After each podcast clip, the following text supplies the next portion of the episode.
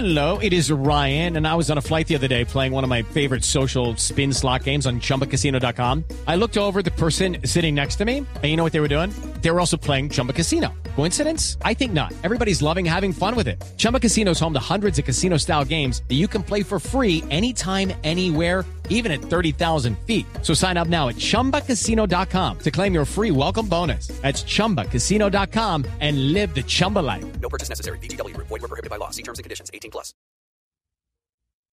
Una señal que se enlaza. Regiones conectadas a través de un dial. A partir de este momento, Oscar Montes, Ana Cristina Restrepo, Hugo Mario Palomar, Valeria Santos, Gonzalo Lázari y Camila Zuluaga analizan y debaten el tema del día. El tema del día. Colombia está al aire. Son las 12 del día, 17 minutos. A ustedes muchas gracias por seguir conectados con nosotros aquí en Mañanas Blue. El día de hoy vamos a hablar de la justicia en Colombia y de la imagen que tienen los colombianos de esa rama del poder. ¿Por qué razón? Porque por primera vez en la historia, esta semana, un expresidente de la Corte Suprema de Justicia fue hallado culpable de delitos de corrupción. Estamos hablando de Francisco Ricaurte, que fue condenado por concierto para delinquir, cohecho propio, tráfico de influencias y utilización de información privilegiada durante el desempeño de su cargo en esa alta corte. La justicia es la que buscamos precisamente para que nos solucione los problemas de corrupción. Y es inaudito que un presidente de semejante tribunal pues termine eh, condenado por ese tipo de casos. Por esa razón, hoy nos acompañan tres expresidentes de la Corte Suprema de Justicia para hablar de si la rama se va a poder recuperar de semejante golpe tan importante. Uno de ellos es Jaime Arrubla, también expresidente de ese alto tribunal. Doctor Arrubla, bienvenido, gracias por estar con nosotros. Camila, un saludo muy especial a usted, a todo su equipo de trabajo y al doctor Nilson Pinilla, al doctor José Luis Barceló, compañeros hoy en este panel de este tema tan delicado. Y colegas suyos, y lo aprovecho para saludarlos, también doctor Nilson Pinilla, expresidente de la Corte Suprema, bienvenido, gracias por sumarse a esta transmisión el día de hoy. Con mucho gusto, presente para estas inquietudes de interés nacional e internacional y siempre dispuesto a colaborar para que se esclarezcan estas situaciones. Y por último, quiero darle la bienvenida a José Luis Barceló, quien también es expresidente de la Corte Suprema de Justicia y se suma a esta transmisión. Doctor Barceló, gracias por acompañarnos. Eh, Camila, igualmente, gracias, gracias por la invitación. Un saludo muy especial para usted, para todo, todos los integrantes de su equipo de trabajo y también a los distinguidos doctores Ramiro, eh, perdón, Ramiro Gaya, apareciendo Jaime Arrula y Luis Pinilla, y me acompañan en este panel. Doctor Barceló, y quiero empezar por usted porque entiendo, corríjame si estoy equivocada, usted fue vicepresidente de la Corte Suprema cuando Francisco Ricaurte era presidente de la Corte Suprema de Justicia. Y ahí es donde yo le quiero preguntar cómo puede ser posible que en semejante alto tribunal en la Corte, que es como el estandarte de la justicia en Colombia, su presidente haya podido incurrir en los delitos que yo acabo de mencionar. ¿Por qué, ¿Qué es lo que pasa allá adentro? ¿Qué fue lo que pasó en ese momento? para que el presidente de la Corte pudiera traficar influencias, fallos y demás. A ver, Camila, eh, eh, desafortunadamente eh, me tocó vivir ese episodio en mi condición de vicepresidente de la Corte Suprema de Justicia. Estamos hablando año 2017, cuando, por decirlo así, se destapa toda esta problemática de corrupción por parte de algunos miembros o exmiembros y o exmiembros de la Corte Suprema de Justicia. Quiero, quiero hacer una precisión. Hasta donde yo siempre he entendido, el doctor Ricaute ha sido procesado y juzgado y hasta ayer conocemos la sentencia en su condición de ex magistrado, es decir, las conductas que se le atribuyen ya fueron por fuera de la Corte, pero sí dentro de ella eh, eh, se encuentran eh, los procesamientos del doctor José Leonidas Bustos, quien en su condición de magistrado es procesado, tanto es así que la comisión de acusación lo ha acusado y, su asunto está en el Senado de la República, e idéntica situación del doctor Gustavo Malo, que también en su condición de magistrado fue procesado y en este momento es motivo de juzgamiento en la Sala Especial de Juzgamiento de Primera Instancia de la Corte Suprema de Justicia. ¿Qué pasó? No sabemos. Es decir, esto es un problema humano, esto es un problema de personas, es un problema de principios de las personas. Es, es la ambición del ser humano, es el querer más y querer lo fácil, el de poder penetrar el poder, tener poder, que, en fin, una serie de asuntos que yo que están muy apegados a ese aspecto sociológico y psicológico de las personas que abandonan sus principios, los principios que eh, conocieron desde su casa con papá y mamá y que en el camino se puede decir que se tuercen o que no tuvieron realmente esa ilustración de, de principios en el camino recto, en el ejercicio recto de las labores y más, óyase bien, más, porque mi criterio es mucho más reprochable eh, la condición del juez. El juez debe ser impoluto, transparente y eh, eh, de ahí en adelante una eh, genera una administración de justicia correcta, también transparente. Claro. ¿Qué pasó, Camila? Realmente es, es una pregunta o es una respuesta a una pregunta un poco compleja y difícil de responder, pero creo que es por ese lado. Pero, doctora Rubla, le pregunto a usted, la Corte Suprema de Justicia y los magistrados de la Corte Suprema de Justicia durante mucho tiempo en Colombia se consideraron unos prohombres. Era el mayor estandarte del Estado. Y eso pensaba la mayoría de su población. Hoy la Corte, después de este tipo de escándalos del cartel de la toga, la condena del eh, expresidente eh, Ricaurte, pues ha hecho que ya toda esa imagen que se tenía de la Corte, pues se haya ido al piso y uno ve un desprestigio absoluto de la Corte Suprema frente a la ciudadanía. ¿Es posible que la Corte se recupere de esto?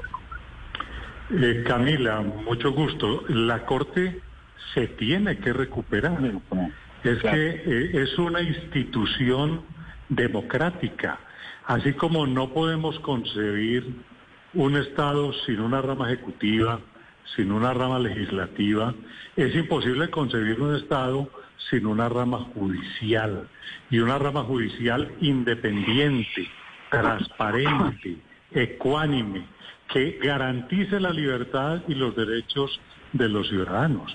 Mire, la Corte Suprema de Justicia es una institución centenaria. Desde Simón Bolívar y desde los inicios de la República está en germen y como Tribunal de Casación lleva 130 años, correcto. Esta Corte ha dado los combates más tremendos en defensa de la columna de hierro que tiene que ser una democracia. Y no me voy a poner aquí a citar lo que fue combatiendo narcos, combatiendo, extraditando gente, eh, eh, eh, juzgando guerrilleros. Es decir, la Corte ha cumplido con su labor. Y por la Corte han pasado cientos de magistrados y muchos presidentes. Entonces, la sociedad tiene que darse cuenta que es la misma justicia es la misma Corte la que está haciendo la autoselección. Es la misma justicia la que tiene enjuiciado al doctor Bustos eh, o lo va a tener cuando llegue de la comisión de acusaciones, la misma que va al doctor Malo, a otros magistrados de otras cortes. Que el problema no ha sido solamente en la Suprema, que lamentablemente también sucedió en la Constitucional, el Consejo Superior de la Judicatura. Es decir, esto puede pasar. Lo importante de un sistema para que la sociedad que está escuchando este problema lo entienda es que el mismo sistema acoja y se depure. Mire, la sentencia del doctor Ricaute, que obviamente tiene derecho a su apelación y seguramente la va a interponer y, por, y tenemos que respetar eh, esa presunción de inocencia hasta que no haya una sentencia en firme, que aquí no estoy, no estoy abogando por nadie, estoy simplemente mostrando lo que debe ser un sistema ecuánime. Es, es un juez de la República de esta misma rama de la que la Corte Suprema es cabeza el que está tomando la decisión en primera instancia de condenarlo.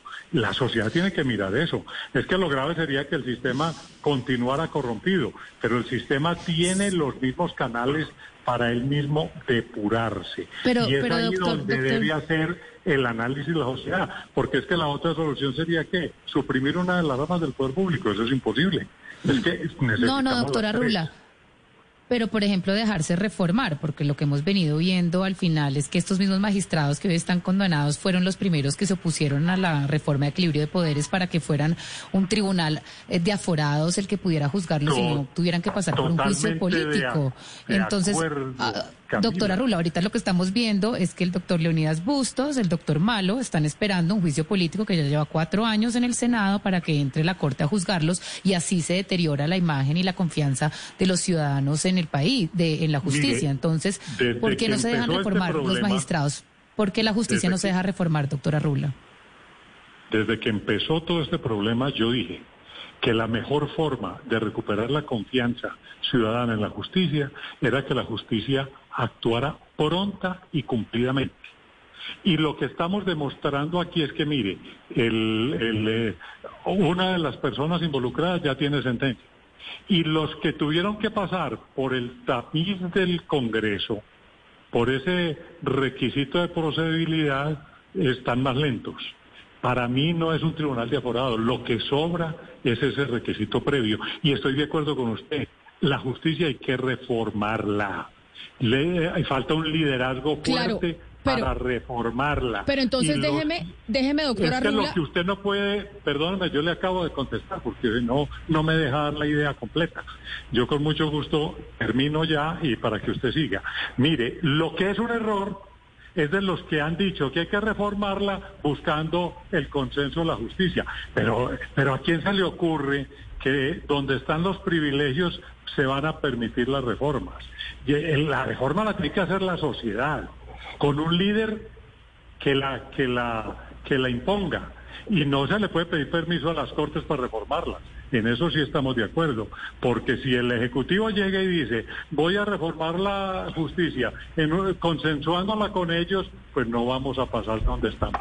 Pero... Yo estoy de acuerdo con usted, hay que hacer la reforma contra la, la, opinión incluso, de, con todo respeto, de las mismas Cortes, porque aquí hay que suprimir privilegios electorales. Pero permítame entonces, le pregunto al doctor Nilson Pinilla sobre eso que usted está diciendo y un poco en la misma línea de las preguntas, y es cómo se puede lograr realmente una reforma a la justicia sin contar con el beneplácito, doctor Pinilla, de las Cortes, cuando la Corte investiga a los congresistas y los congresistas se mueren del susto de generar cualquier tipo de reforma frente a la justicia si no es con el beneplácito de las altas Cortes, pues porque sienten un poco que los están apretando desde allá porque tenemos un Congreso en donde pues hay investigaciones a muchos eh, de sus integrantes. Bueno, yo no creo que sea real lo que ha dicho usted hace un rato, de que hay un desprestigio total en la Corte Suprema de Justicia. Hay que mirar que la Corte Suprema de Justicia está integrada por muchas otras personas, jueces de, de carrera, muchos de ellos personas probas, personas capacitadas en el derecho, con doctorado, con maestrías y además es un cuerpo colectivo que tiene que fallar de manera eh, colectiva sin que una u otra persona que tenga alguna tendencia torcida pueda llegar a imponerse. Tenemos que mirar que la Corte Suprema de Justicia ha cumplido con su deber en muchísimos otros ámbitos y que la Corte Suprema de Justicia condenó al magistrado de la Corte Constitucional, Jorge Ignacio Pretel Chalzup, en una sentencia que ustedes recordarán, ya se fue dictada con ponencia del doctor Ramiro Marín, sentencia a seis, un poco más de años eh, por temas de, corrupción. Es que lo que creo yo, eh, Camila, no es que la Corte Suprema o que el Congreso o que el Ministerio tal eh, sean corruptos lo que está terriblemente corrupto por la codicia es el ser humano. El problema es que ya no subsisten los valores, como lo dijo el doctor Jaime Rubla, como dijo también el doctor Jorge Luis Barceló, los valores se han venido escribiendo, ahora lo único que subsiste como valor es el dinero y el poder que ese valor da. Las reformas que se han tratado de esbozar hacia eh, las cortes, hacia la rama judicial, en general van a resultar completamente inanes. Decir eso, decir eso no es un poco lavarse las manos desde el sector de la justicia, porque entonces cualquier sector diría el que está corrupto y el que está corrompido es el ser humano, y el que se corrompió es el ser humano, y entonces no se asume responsabilidad desde la rama propia. No creo eso. Lo que ocurre no es que las instituciones están corruptas, sino que hay corrompidos que lleguen a las instituciones. No tienen ninguna culpa la Corte Constitucional porque el, doctor Jorge Ignacio Pretel haya llegado a la Corte Constitucional. Él llegó porque el presidente de la República entonces, primero lo ternó para ser fiscal general de la Nación y luego lo ternó y lo impuso en el Congreso para que fuera magistrado de la, de la Corte Constitucional. ¿Qué puede hacer la Corte Constitucional cuando imponen magistrados de esa, de esa categoría? Y me parece que la reacción de la Corte Suprema de Justicia ha sido positiva y me parece que no podemos eh, exagerar frente a algo tan calamitoso que es que se haya presentado ese fenómeno de corrupción. Pero, no podemos exagerar de que haya un descrédito total de las Cortes. No fue precisamente la rama judicial del Poder Público la que dictó la, la sentencia que ahora tanto eh, está conmoviendo frente a Francisco Ricaurte, fue un juez de la República. Entonces, ¿por qué? Porque hay problema aquí o hay problema allá, vamos a, acredi- a desacreditar a toda la Administración de Justicia, porque un ministro llegó a realizar man- maniobras torcidas en su ministerio, entonces el presidente de la República y toda la rama ejecutiva del Poder Público está corrompida. Yo creo que se tienen que rescatar los valores que hay en esas instituciones y tenemos que luchar todos unidos para Doctor Pinilla. disminuir la corrupción del ser humano. ¿Sí, señora? Pero, pero, pero retomemos el, el caso que usted cita de, de Jorge Pretelt, por ejemplo. Nadie es corrupto solo, es decir, llegar a una institución como la Corte Constitucional o como la Corte Suprema de Justicia a ser corrupto solo, pues es muy difícil. Tiene que haber una estructura. Eh, Basémonos en ese caso de Pretelt. Fijémonos que él tenía, por ejemplo, ese cabildeo que hacía eh, Víctor Pacheco, por ejemplo. Entonces, no es que sea que llegó un corrupto solo, un señor solo, eh, corrupto, y, y- y claro, comparto su reflexión sobre la ética, pero también es que hay una estructura, es decir, aquí estamos hablando, eh, digamos, de un andamiaje de corrupción que se entra en las instituciones. Y por eso precisamente le quiero preguntar a usted, porque no se trata de un solo ser humano, es decir, no es que llegó una persona con una ética eh, cuestionable, sino que son personas que llegan, pero que encuentran un andamiaje propicio para que se den estos actos corruptos. Yo no creo que haya un andamiaje propicio. Evidentemente son cargos desde los cuales se ejerce un gran poder de, de decisión y un corrupto puede causar muchísimo, muchísimo daño como lo está causando. Pero creo que las instituciones siguen siendo luchadoras para preservar la ética y para que no se e- extienda el desprestigio a toda la corporación. Tenemos un problema muy grave, por ejemplo, con el Congreso de la República de Colombia. Al Congreso han llegado mucho más corruptos que a la rama judicial. El sistema de hacer, hacer política en la República de Colombia es un sistema tramposo. Todo esa base de dinero, toda esa base de preventas, de que hubo un auxilio de Odebrecht o que hubo un auxilio de tal o cual eh, delincuente. eh, el eh, candidato a la presidencia de la República logró recibir eh, eh, dineros para su campaña del eh, cártel de, de Cali, pero eso no puede generar una extensión y no podemos paniquearnos, perdonen la expresión, a tal punto de que toda la rama judicial está corrompida. Si no creemos en la justicia, tenemos el problema que se está presentando en los barrios de gente que se toma la justicia por mano propia, pero ese problema no es de la rama judicial del poder público, ese problema empieza con la corrupción, por ejemplo, ¿qué tiene que ver la rama judicial con que se haya, que haya llegado a la alcaldía de Bogotá un corrupto como Samuel Moreno? Son personas que están caídas en el descrédito, están caídas en la codicia y están muy al alcance para hacer esta clase de, de maniobras, pero tenemos que mantener el tema de la confianza. Me parece que la confianza en la rama judicial del Poder Público se acrecienta cuando hay jueces valerosos, jueces que cumplen con su trabajo, jueces estudiosos como para dictar una sentencia condenatoria contra un ex magistrado.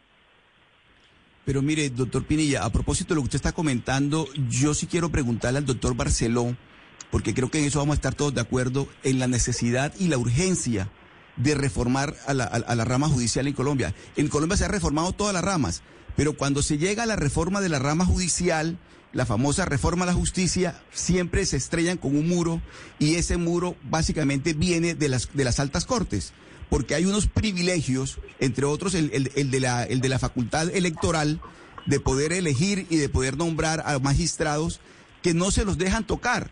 Entonces, claro, el Congreso a la hora de tocar ese tipo de temas tan sensibles con las altas cortes, se, se, se, como dice el doctor Pinilla, que se paniquean, quedan paniqueados ante el susto que les da de tocar esa fibra. Doctor Barceló, le pregunto a usted, ¿no cree que entre las reformas que se requieren en la rama judicial hay que quitarles esas facultades que tienen las altas cortes, entre otras, la facultad electoral? Mire, eh, yo diría, es factible, es probable. Eh, eso tiene que ser eh, eh, estudiado en un escenario propicio para la reforma. Porque hablo con don Oscar, ¿no? Mire, don Oscar, ¿por qué decimos que ahora las eh, funciones electorales de las altas cortes son malas y no lo fueron cinco o seis o diez años después de despedir la Constitución de 91? institucionalmente y dentro del ordenamiento jurídico a mí no me parece eso malo.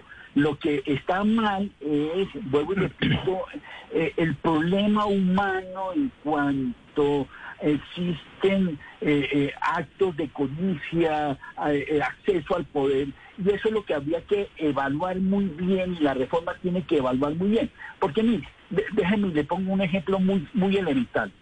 Yo no he oído al primer medio periodístico o de comunicación hablar bien y antes por el contrario lo han venido criticando y de manera tajante y dura a la Comisión de Investigación y Acusación de la Cámara de Representantes.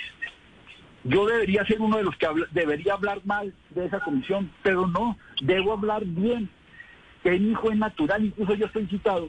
Pero a ver, gracias a la, a la comisión de acusaciones, Bustos tiene una acusación. Gracias a esa comisión, Pretel fue juzgado. Gracias a esa comisión, Malo está siendo objeto de juzgamiento. Gracias a esa comisión, eh, está también siendo objeto de juzgamiento un miembro del Consejo Superior que ahora no me acuerdo del nombre. Entonces, ¿qué pasa?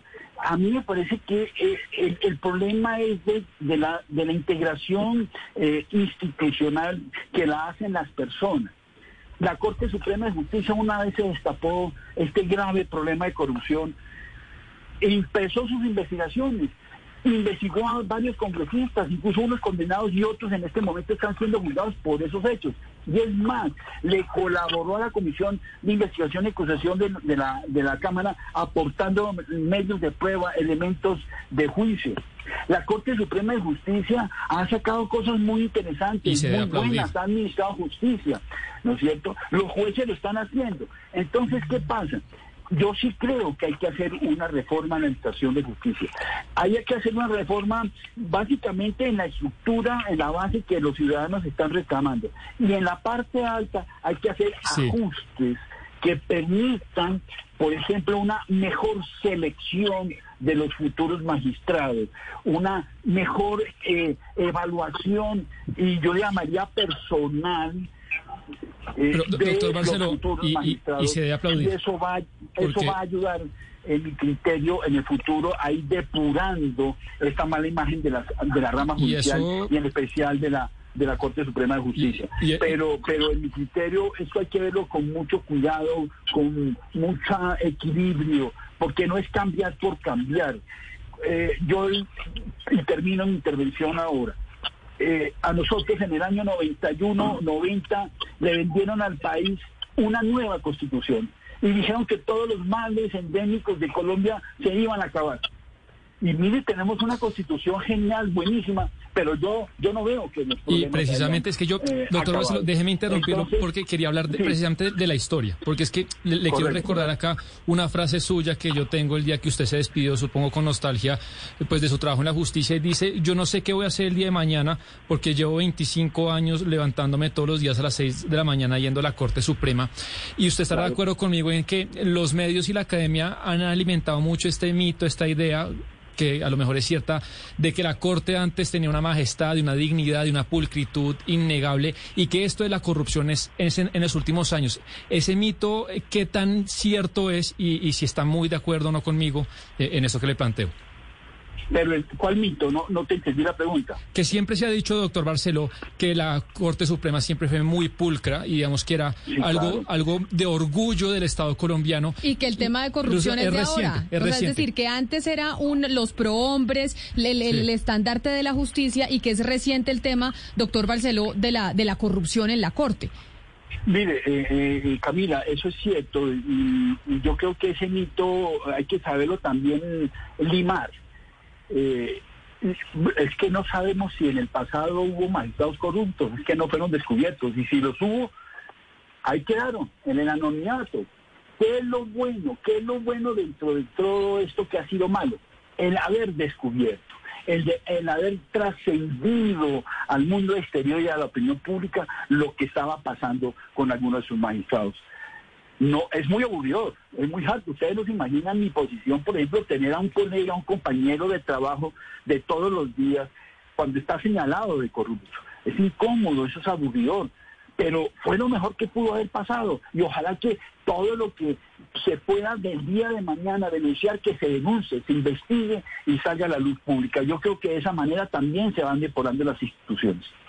Pero entonces déjeme preguntarle, doctor Barceló, al doctor Jaime Arrubla, porque doctor Arrubla decía al doctor Pinilla que él no estaba de acuerdo conmigo con que hubiera un desprestigio total de la rama judicial y un desprestigio de la Corte Suprema de Justicia. Sin embargo, frente a lo que estamos viviendo hoy, quisiera preguntarle, ¿usted qué tanto cree que hay un componente de una campaña sistemática y pensada desde un sector político del país para desprestigiar a la Corte Suprema y que ha surtido efecto? ¿Usted cree que esto que estamos viviendo también tiene que ver con una campaña que se ha hecho para desprestigiar a la Corte con un propósito en particular?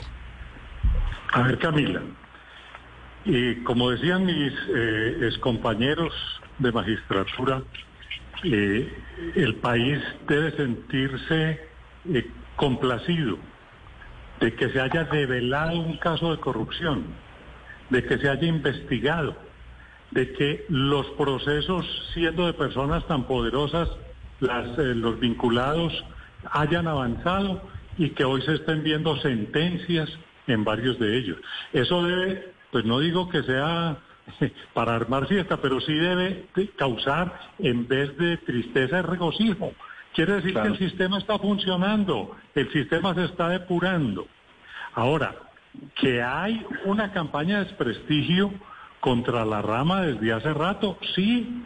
Es que a la rama judicial de Colombia le tocó nada más y nada menos que develar el 40% del Congreso. La clase política paró gran parte en la cárcel. El señor Mancuso dijo alguna vez que él tenía eh, cooptado el 40% de los congresistas. Pues de pronto se exageró, pero si usted se pone a hacer cuenta de la labor que hizo la Corte Suprema de Justicia hace 15 años, eh, adelantando con, con grandes presiones todos esos procesos de lo que se conoce como la parapolítica, esa fue una labor encomiable. Es una labor que necesita usted una corte de hierro para hacer semejante eh, labor. Entonces, hay tres personas en, en, en lo que enlodadas. Eh, eh, fue, fue por unos casos también de congresistas y obviamente esto entristece la justicia, nos entristece a los que queremos a esa corporación, pero por esos tres ustedes no pueden tirar 200 años de historia. Es que la Corte ha cumplido y está cumpliendo en este momento porque está sancionando a esas feras podridas que resultaron en su interior. Entonces, eso es lo eso es un sistema. Un sistema es eso.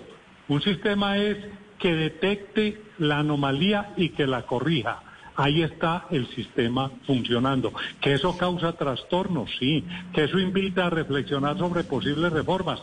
Siempre habla posibles reformas. Este es el momento en que tenemos que hacer un juicio a la Constitución del 91. ¿Trajo cosas buenas o trajo cosas malas para la justicia? Yo le hago un inventario de todas las malas que trajo. A mí me gustaba más cómo se funcionaba antes de la Constitución del 91 en muchas otras cosas. Trajo unas cosas muy buenas, pero indiscutiblemente yo no soy partidario de las funciones electorales.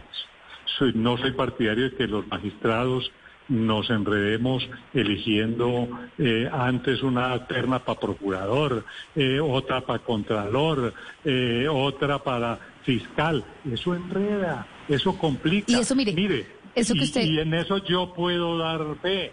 Ah, Se vuelve a veces que el, el- el aspirante a fiscal eh, promete cosas y habrá algún magistrado que tiene un cuñado desempleado o un hermano y, y- y tienen la tentación de colocarlo en la Procuraduría o en la Fiscalía. Entonces después llega el procurador o el contralor o el fiscal a pedir el favor para que le ayuden con la elección de un magistrado. Eso Sí, yo no te nombro, tú está me bien. nombras. Eso hay que corregirlo. Acabarlo. Y yo creo que Pero- hay que pero buscar mire- la forma de acabarlo. Pero, Es que a mí- pero es que a mí me- nosotros me no llama la podemos atención lo que usted entristecer estaba- porque la Corte esté funcionando. Y está funcionando Diciendo- y está funcionando el sistema. Es que ese es el tema que, que, que- que yo no sé si la, la mayoría de los colombianos estén de acuerdo de que la Corte Suprema o el sistema esté funcionando porque acabamos, después de cuatro años de tener la primera sentencia condenatoria del cartel de la toga eh, en contra del señor Ricaurte. La- lo cierto es que en este momento, todavía cuatro años después, el, señor, lo- el, caso del señor Bustos está en el Senado, el del señor Malo también, y el señor Luis, No. Luis eh, eh, el señor el, el señor Moreno dijo algo muy preocupante y dijo que básicamente a él lo había nombrado y Néstor Humberto Martínez para ser mandados y para ser mandados para ayudar a la Corte Suprema. Entonces acá estamos viendo un fiscal general de la Nación nombrando a un fiscal anticorrupción para hacerle los favores a los magistrados en la Corte Suprema de Justicia y acusaciones o procesos en contra del fiscal general de la Nación Néstor Humberto Martínez no se conocen y esto es lo que la gente escucha todos los días. Entonces ustedes pretenden que los colombianos digan, hay una sentencia condenatoria con Ricaurte, está funcionando el sistema, pero por otro lado hay muchos temas y de personas mucho más poderosas que son intocables. Y así entonces, ¿cómo la gente va a confiar en la justicia? No, no, yo no pretendo que, que convencer de nada. Usted me invitó a una entrevista y me hace unas preguntas y yo con mucho gusto las contesto. Mi opinión, que es lo que estoy dando, es precisamente eso. El sistema está funcionando. Lento sí, pero funciona. Eso no se puede negar. Y, y me perdona, agrego una cosita. Doctor que- Pinilla, adelante. Sí, pero ¿sobre Ah, qué ¿quién- punto iba a hablar otra quién era el persona, que, tal es, vez? que, es que creo que quién fue el que dijo que iba a agregar algo. El doctor Barceló, pensé que era el Barceló, doctor, sí. doctor Barceló, Una- adelante. Un agregado, un agregado muy pequeño eh, eh, a la pregunta que le hacían al doctor eh, Arrula, mi colega Arrula. Es que el sistema no es solo la Corte Suprema de Justicia, porque muchos de esos aspectos también hay que mirarlos por el lado de la Fiscalía. Es que la Fiscalía también es la encargada de, es más, si ustedes me lo preguntan, en Colombia la mayor carga de la impunidad, de, de la, de la lucha contra la impunidad recae en la Fiscalía. El señor Moreno es una persona procesada por la por la, por la Fiscalía y es a partir de la colaboración que debe permitir que, que, que suministre todo y eso ha- ve- he visto ahí, porque él dice que detrás de eso hay mucho más, pero yo no veo que, que, que- que lo pongan a, a suministrar esa información. Entonces, está la Corte Suprema de Justicia, está la Fiscalía General de la Nación, están los jueces de todo orden, está la Comisión de Investigación y Acusación. Es decir, ese es el sistema. Que estén funcionando a la perfección, no, yo soy el primero en reconocerlo, pero que está generando frutos, sí, porque al fin y al cabo estamos eh, afrontando delitos que no son simplemente el hurto de una billetera en una esquina, sino detrás de eso personajes con mucho poder. Y esos personajes con mucho poder se encargan también de desprestigiar la propia justicia, no acusando a su a su juzgador y quitándole credibilidad y consecuentemente legitimidad, y eso afecta a la administración de justicia. Eh, la Corte Suprema de Justicia, como lo decía el doctor Arula, ha hecho muchas cosas muy buenas. Eh, Camila condenó a más de 80 congresistas y los puso todos en la cárcel. Y yo no veo todavía uno de esos 80 que en su momento hayan dicho, sí, yo soy responsable, sino todos afirmaron que eran perseguidos políticos. Pero doctor, doctor Barceló, frente a eso que usted dice, el del que los tres han dicho que la Corte ha hecho un trabajo monumental, sí están eh, bajo un estigma de una narrativa que se ha tratado de instaurar, que es lo que yo le decía al doctor Arrubla, de una campaña de desprestigio, de que, por ejemplo, la Corte Suprema se politizó. Entonces dicen, la Corte Suprema se politizó y en esa y en ese orden de ideas, porque ha estado politizada, es que finalmente terminó condenando a esos congresistas, etcétera, etcétera. ¿Qué responderle a ese sector del país? Porque es que hay un sector importante del país que dice es que la Corte está completamente politizada. Mire, mire, eh, eh, Camila, eso no es cierto.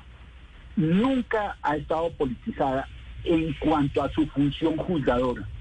De eso puedo dar fe como miembro que fui de, esa eh, honorable corporación y como miembro de la sala de casación penal de, la, de la Corte. Y es más, y culmino con esto.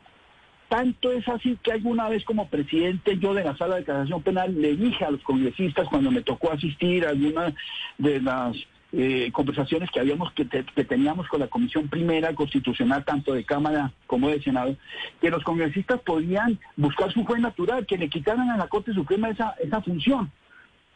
No lo hicieron.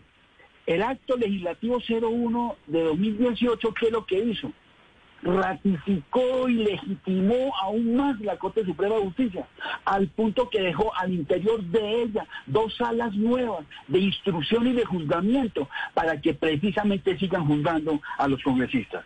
Eso, eh, eh, si los congresistas acusaban a la Corte de politizada, si los congresistas decían que los, los fallos eran sesgados, por el contrario, este acto legislativo que fue originado en el Congreso de la República, legislado en el Congreso de la República, no hicieron más que ratificar la legitimidad de la Corte Suprema de Justicia, porque es ella la que sigue juzgando en primera y, en segunda instancia a los congresistas.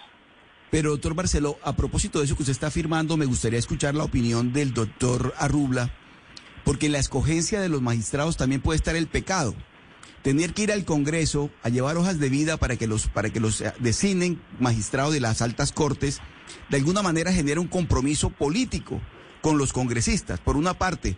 Y escuchándolo usted, doctora Rubla, me da la impresión de que usted prefiere la figura de la cooptación antes de la figura que se creó, que es que el, Congreso elija magistrados.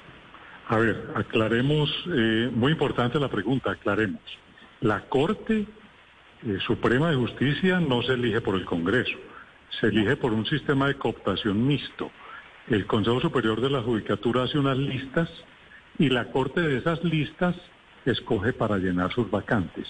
Actualmente por el Congreso del Senado se refiere a la Corte Constitucional y ahora el Tribunal este disciplinario o el que está haciendo sus veces.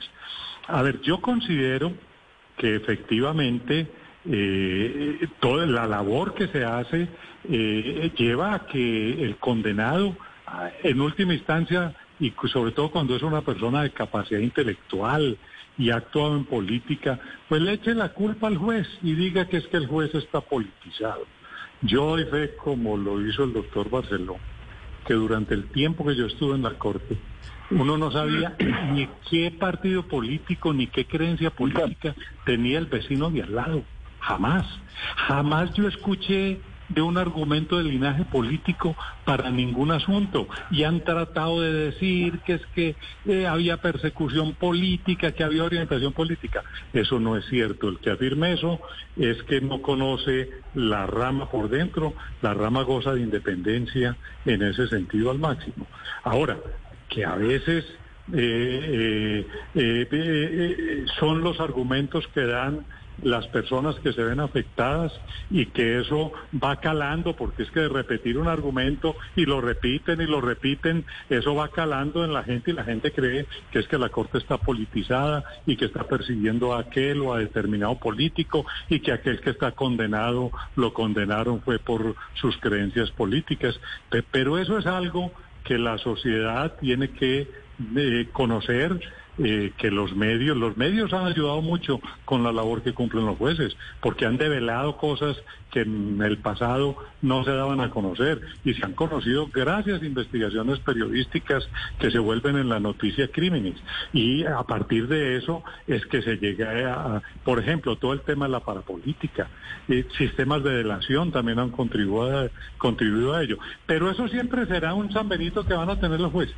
Pero entonces... Siempre habrá quien critique su tarea y siempre habrá alguien que quede inconforme con lo que ellos decidan. Lo que ahora yo estoy de acuerdo de pronto con ustedes. Yo sería partidario de esos periodos de ocho años tan cortos hace que pase mucha gente y que apenas el, el, magistrado se está curtiendo, ya le toca dejar el cargo. De pronto era mejor el sistema anterior o a lo mejor un sistema intermedio. De pronto el sistema de elección en, las listas que hace el Consejo Superior de la Judicatura debe ser más estricto. Es que hubo, hubo una época que se decía que el Consejo se repartía eh, las listas y que cada uno aportaba tres. Eh, yo no sé, porque yo nunca fui magistrado del Consejo Superior de la Judicatura, pero si eso es así, es abominable. Eso tiene que ser unos procesos de selección objetivos y en eso podríamos trabajar mucho para que a las Cortes lleguen los mejores, los mejores de la academia, los mejores de la judicatura, y así tengamos unos jueces íntegros, académicos e independientes que estén por encima del bien y del mal, como debe ser en todo labor judicial. Quiero terminar esta interesante charla con ustedes, eh, expresidentes de la Corte Suprema de Justicia, haciéndole esta última pregunta a usted, ex magistrado Nilson Pinilla, porque usted no solo fue magistrado de la Corte Suprema de Justicia, sino también fue magistrado de la Corte Constitucional, otro alto e importante tribunal de nuestro país. ¿Qué hacer entonces para recuperar la imagen de la justicia? Que yo sé que usted dice que no, pero las encuestas dicen algo distinto y eso no es solo en Colombia, lo estamos viendo en toda América Latina. Hay un desprestigio de la justicia en Brasil, hay un desprestigio de la justicia en Argentina, eso está pasando aquí. Usted como ex magistrado de dos importantes altas cortes de nuestro país, ¿qué diría? ¿Cuál sería esa reflexión para poder recuperar la imagen de la justicia? Que la respeten. Evidentemente hay una inmensa campaña de desprestigio contra las Cortes y particularmente contra la Corte Suprema de Justicia porque ha cumplido con su deber. Si la Corte Suprema de Justicia, sujetándose a las responsabilidades que le impone la Constitución y las leyes, investiga a un expresidente de la República, ese expresidente de la República con todo su poder empieza a denigrar contra la Corte Suprema de Justicia y entonces hace una jugada de renunciar a un cargo para quitarse a ese juez superior, a ese órgano límite que es la Corte Suprema de Justicia, para que su, su, asunto sea llevado ante la Fiscalía General de la Nación. Eso es una falta de respeto a la Administración de Justicia y hacia la Corte Suprema, como es una falta de respeto ternar a personas que se sabe que no tienen las calidades para cumplir ese, eh, esos cargos, como ya mencioné el caso de Jorge Ignacio Petel y todas las vagabunderías que se hicieron en lo que conformación de la sala jurisdiccional disciplinaria del Consejo Superior de la Judicatura de origen eh, eh, totalmente político. Entonces debe haber un respeto contra una Corte Suprema que ha tenido el inmenso valor de haberle devuelto a Colombia algo de la decencia en la forma de hacer política, por ejemplo, a través del proceso 8000. No podemos olvidar todo lo que fue la degeneración, la prostitución de la forma de hacer política en Colombia con dineros de, proveniencia eh, criminal del narcotráfico, fomentando, patrocinando campañas políticas, lo que se hizo con el proceso 8.000 en Colombia hacia 1995 es ejemplarizante y eso lo hizo la Corte Suprema de Justicia. Luego en el caso que menciona el doctor Jaime Rulas de la parapolítica, ¿cuánto, cuánto se logró a partir de la lucha de la Corte Suprema de Justicia contra ese sistema violento de tratar de imponerse en las regiones y de sacar candidatos a las corporaciones de elección popular. Eh, tenemos que reinstituir a, a, Colombia en todas sus áreas y tenemos que reconocerle a la Corte Suprema de Justicia lo que hizo, por ejemplo, para que el Congreso estuviera integrado por menos corruptos. Esa es una gran realidad y eso lo logró en el caso del proceso 8000 que es más llamado 8.000 porque fueron muchísimos procesos contra eh, senadores y representantes de la Cámara corruptos y en el caso de la parapolítica, la lucha contra la violencia enquistada en, en, las altas corporaciones legislativas, eso es algo muy valioso y lo ha logrado la Corte Suprema de Justicia a costa de la seguridad de sus propios integrantes. No podemos olvidar aunque haya ocurrido en 1985 lo que fue el asesinato masivo de magistrados de la Corte Suprema de Justicia cometido por el M-19 y por el Ejército de la República de Colombia. Esas son evaluaciones que ojalá esta, este medio de comunicación tan, tan valioso, tan independiente, abordara para que se haga memoria y para que se reviva la historia, qué fue lo que pasó en el Palacio de Justicia entre el 6 y el 7 de noviembre de 1985, cuando el ejército eh, de la República de Colombia entró a, asesinar magistrados y a asesinar eh, personas tan valiosas como los que fueron desaparecidos por la acción de la fuerza pública.